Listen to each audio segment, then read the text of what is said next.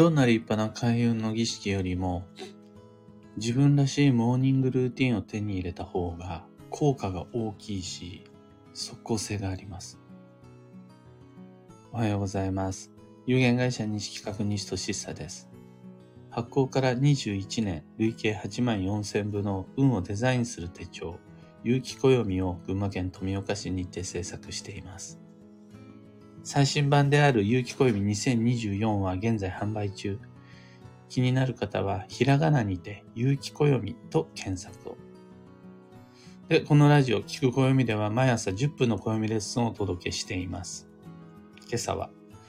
モーニングルーティンを手に入れろというテーマでお話を。そもそも、モーニングルーティンとは、新しい一日を始める段取りや順序のことです。その日ごとに違うではなくて、私の場合はこれという一日の始め方、順序が決まっていると、それがモーニングルーティンです。その日を張り合いよく過ごすために必要な毎朝の習慣のことでもあります。また、一日の生産性を高めるための朝の始め方。自然とそうなっちゃうじゃなくて、より良い一日にするために、その日の初手をこれにするっていうのがモーニングルーティンです。だから私は毎朝寝坊する。それが私のルーティンとかじゃダメです。起床後、定例の日課であり、いつもの自分を奮い立たせる儀式のようなものでも OK です。一般的には起床後から家を出るまでの一連の定番動作のことをモーニングルーティンとするようです。ただ通勤や通学がない人にとっては朝起きてから覚醒するまでの間の過ごし方。だ忙しい朝を過ごす人にとっては起床後から1時間以内に行う固定のノルマ。朝起きたら1時間以内にこれをやるっていうのが決まっていると、それがモーニングルーティンのことです。このモーニングルーティンには、もうそれは数えきれないほどの、ちょっと調べただけでも無数のいろんな効能、価値がありまして、これなんとなくみんなそんなモーニングルーティンの効能を聞かなくてもわかっなんとなく想像つくかもしれないですが、一応、一応ですね、調べたので僕の方からざっとご紹介すると、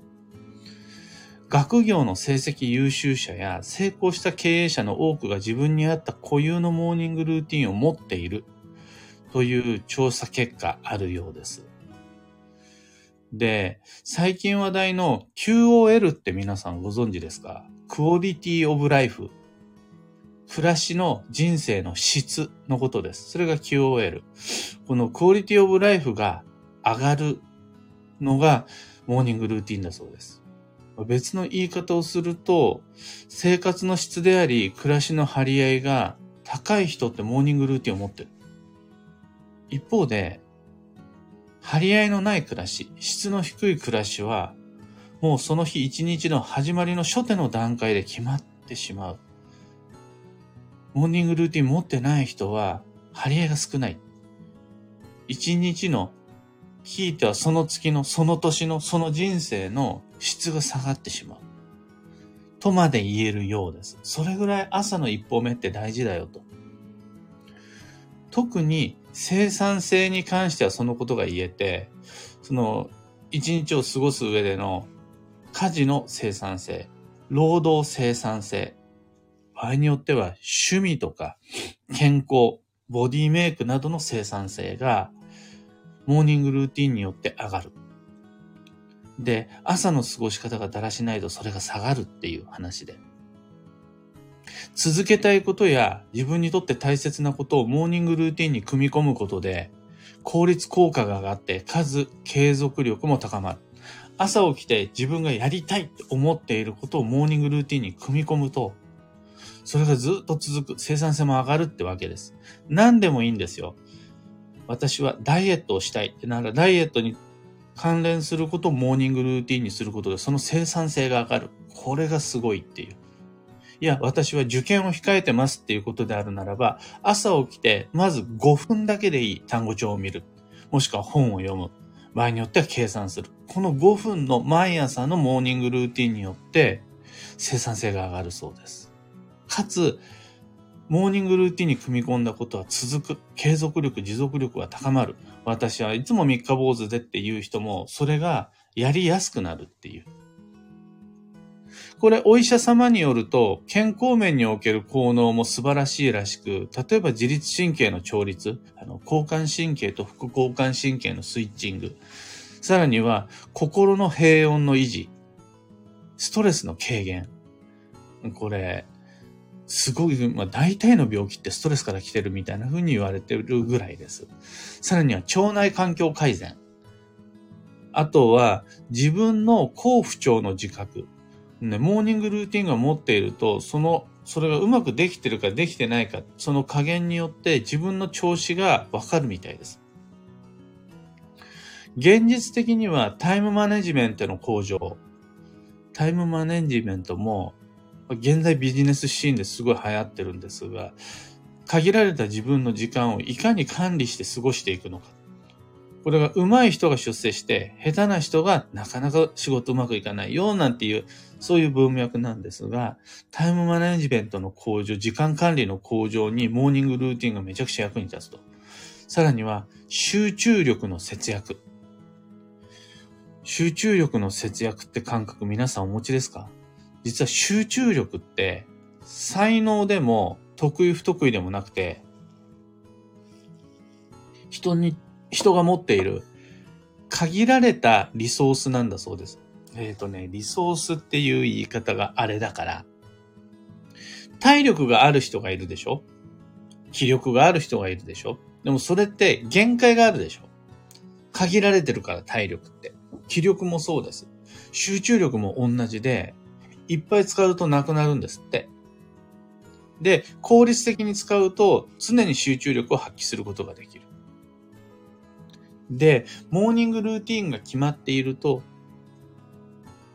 その都度何をしなくちゃならないって考えなくても自動的に順序段階が決まっているので集中力の節約になるから、モーニングルーティンがある人の方がここぞっていう場面で集中力を発揮することができる。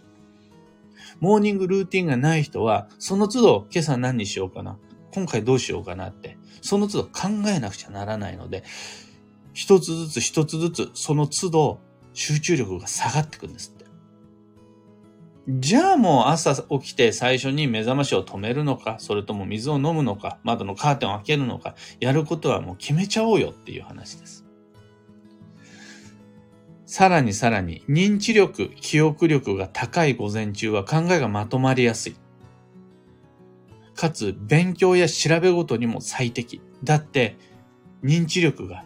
記憶力が良くて、なおかつ集中力節約できるから、やったこと覚えやすい、身につけやすい。だそうです。というわけで、ここまでもう十分に、あ、なるほど、モーニングルーティンってあった方がいいかもな、やった方がいいかもなって感じたかもしれないですが、こう、ポイントがありまして、自分に合ったルーティンじゃないとダメなんですって。自分に合った朝の始め方、自分に合った朝の儀式があるから、それを見つけて手に入れましょうと。それをするのに最適なタイミングがこの2024年です。年番中央に3匹木器が入っている暦の上で3が関わるこの年。このタイミングがモーニングルーティンを、自分らしいモーニングルーティンを手に入れるチャンスです。その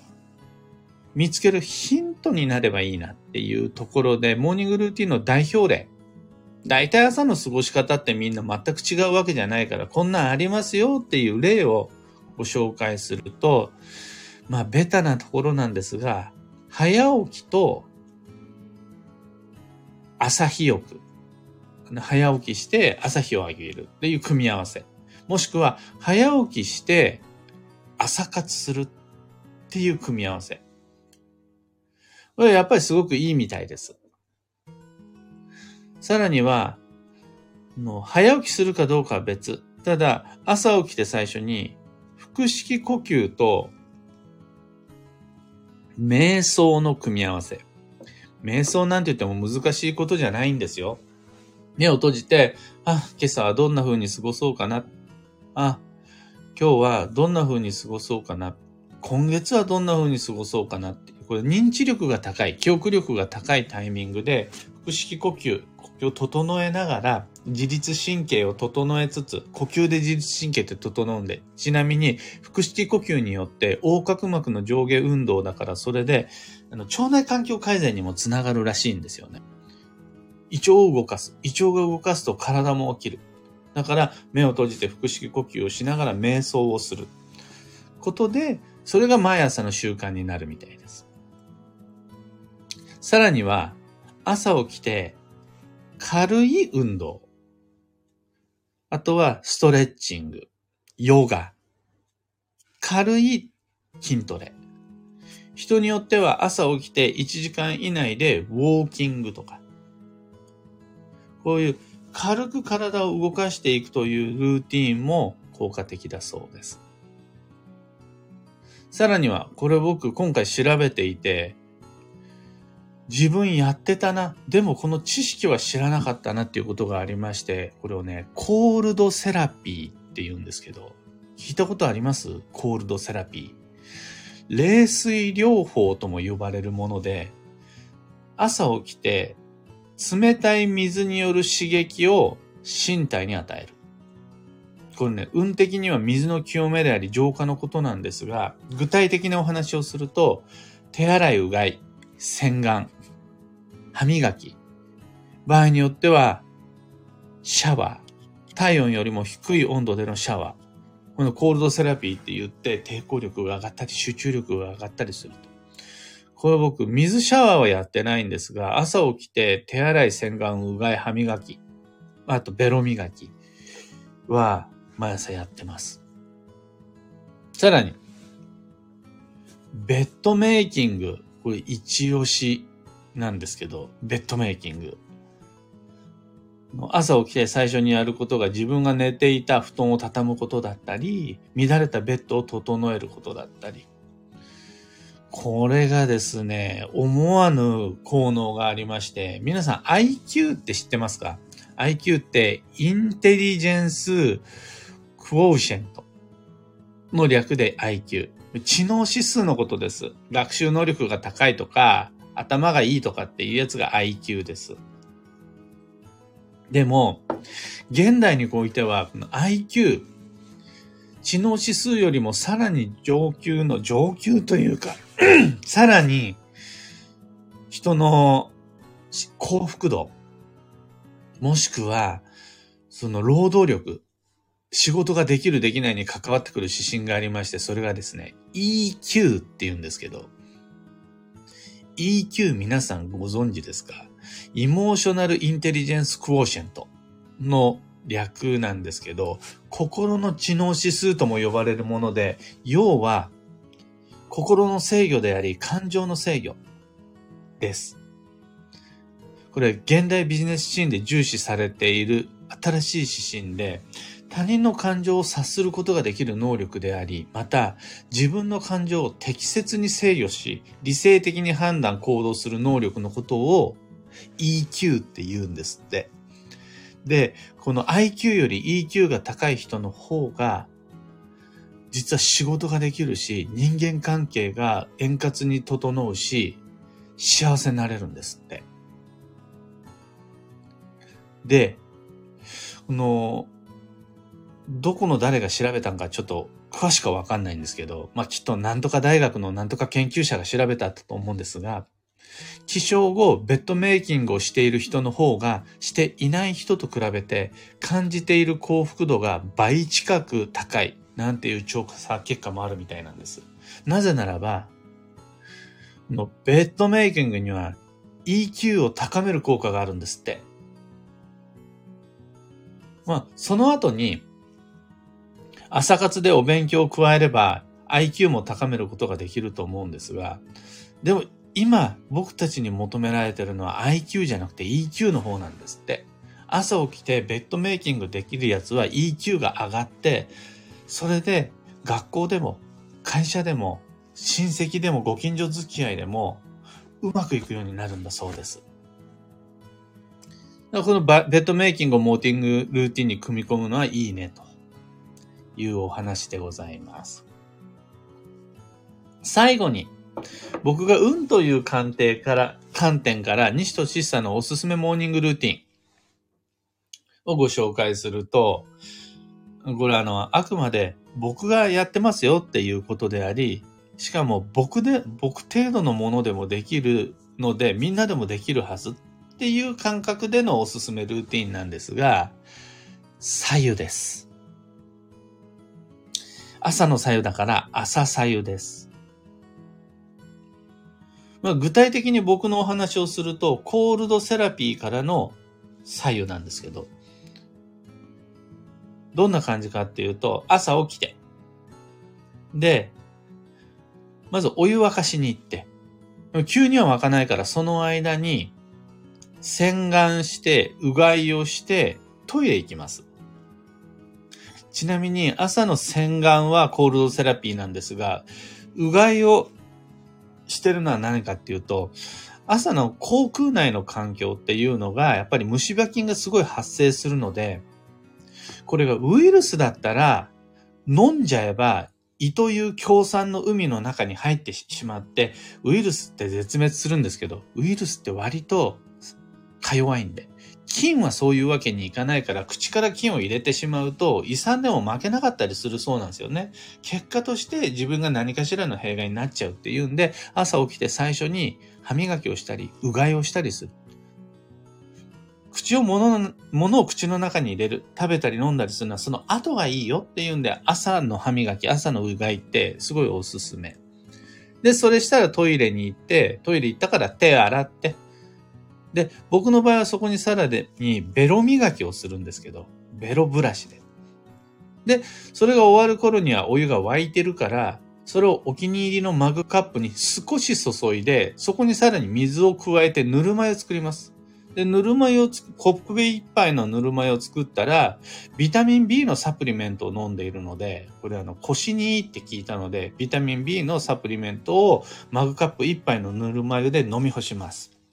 そこから残りの、まだ残ってるんで、お湯をなみなみマグカップについ注いで、それを持ってパソコンの前に行って、おもむろにこの朝のラジオの配信を始めるっていうのが、僕の一連のモーニングルーティンです。まあその間に10分もかかんないんですけど。えー、細かいところはまあこだわらないとして、今回押したいのが、まずお気に入りのマグカップを手に入れるっていうことと、そこに朝、左右を注いで飲むっていう、これは激推しです。で、もう今日は時間がないので語らないんですが、左右って、絶大な効能があるらしいんですよ。もう本当に左右だけで一回分語りたいぐらい。もう今回は割愛しますが。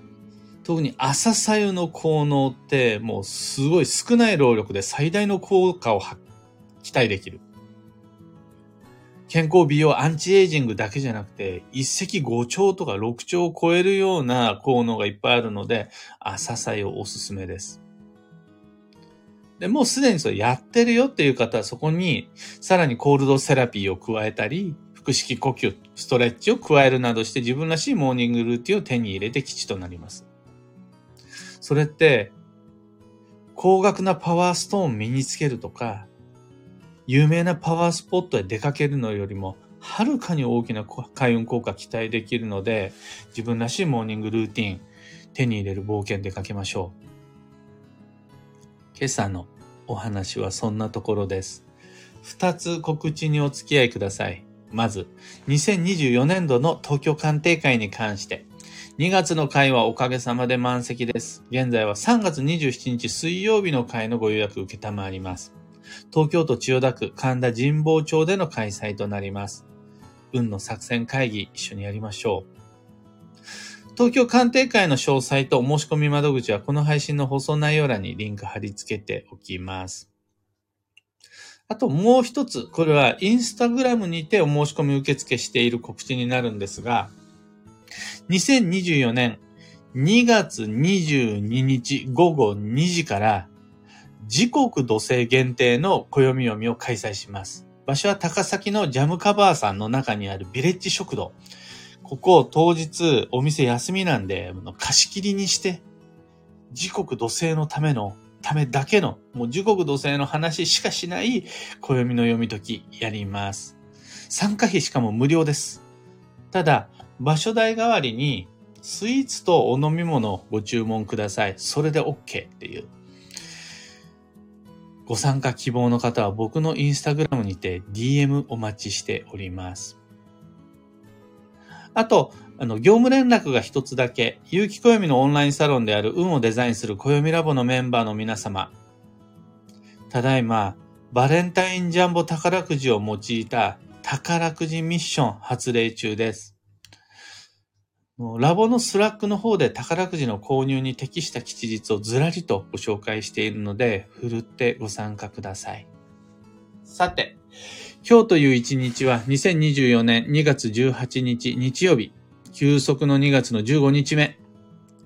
3月から始まる超助走の日々まで残り16日となりました。今日で休息の2月の前半戦が終わります。明日からは後半戦に突入します。体調管理最優先でスケジュールを練っていきましょう。超助走の3月を健やかに始められるように。今日の幸運のレシピは水菜。旬の葉物野菜が基地です。旬の葉物野菜は他にもほうれん草、セリ、小松菜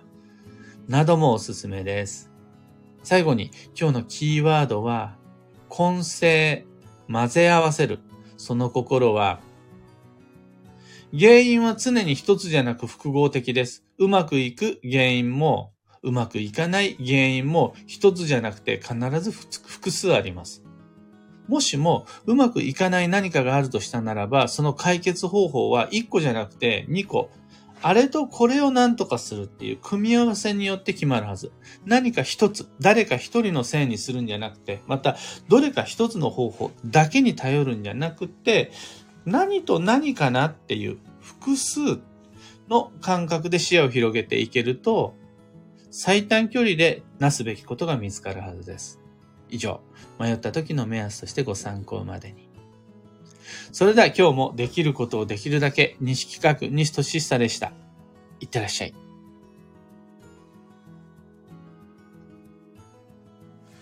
かよさん、おはようございます。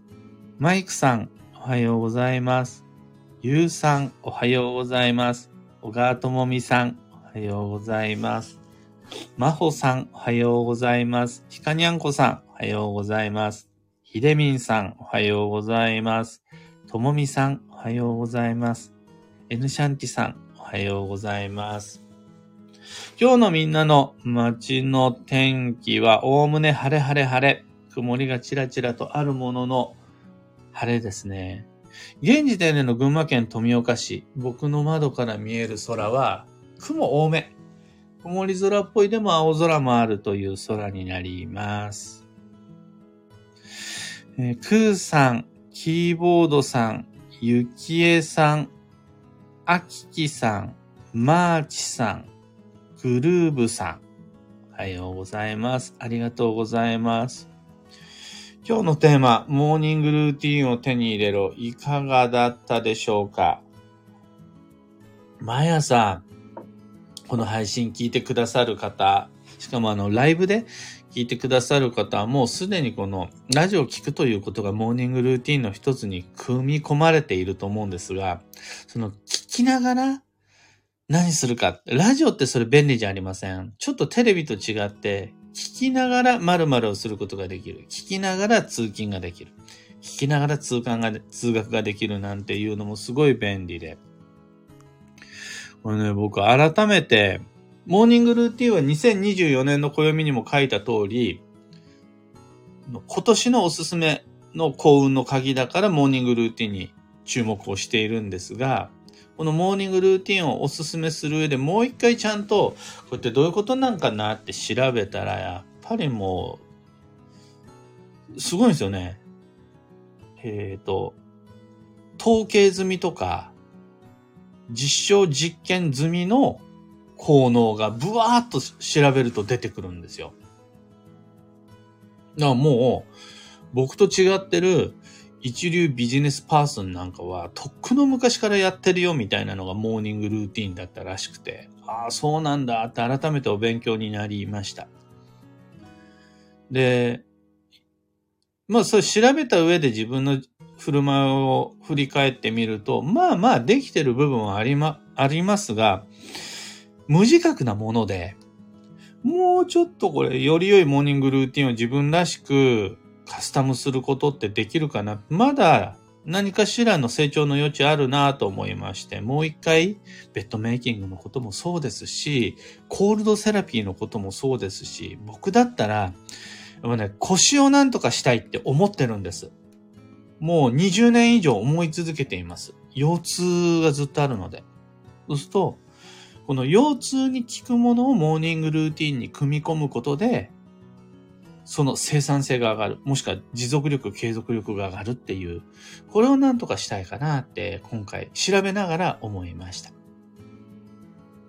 ひでみんさん、今朝もとっても素敵なお話でした。先生の朝ルーティン、なかなか興味深かったです。朝さゆの効能についてもぜひともお伺いしたいです、とのこと。もうね、本当一回みんな朝さゆで調べてほしいです。すごいんですよ。お医者さんも言ったりであるとか、あとは美容家が言ってたりであるとか、さらにはいろんな人の朝さゆパターンがあったりして、中にはスピリチュアルな意味合いを持った朝さえもあったりするらしいんですよ。清めとかね、自分と向き合うとか。これはね、一回ちゃんと、あの、僕が言うじゃなくて、お医者さんが言ってる、これだけの効能がありますよとか、僕と違いって、アンチエイジングとか、美容っていう観点からちゃんと専門をそれしている人の朝さゆのこれだけの素晴らしさがありますよって見ていただくと、やらない損じゃんって思えるぐらいいっぱい効能があるんで、一回ちゃんと見ていただきたいです。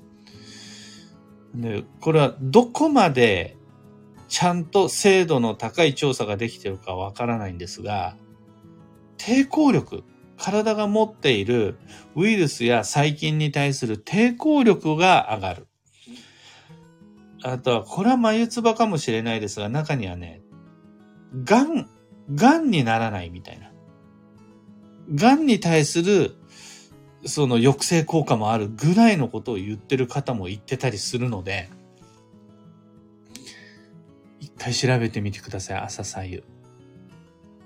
ゆけやさん、モーニングルーティンのお話、特にコールドセラピーのことがとても面白かったです。朝起きるのが楽しみになりそうです、そのこと。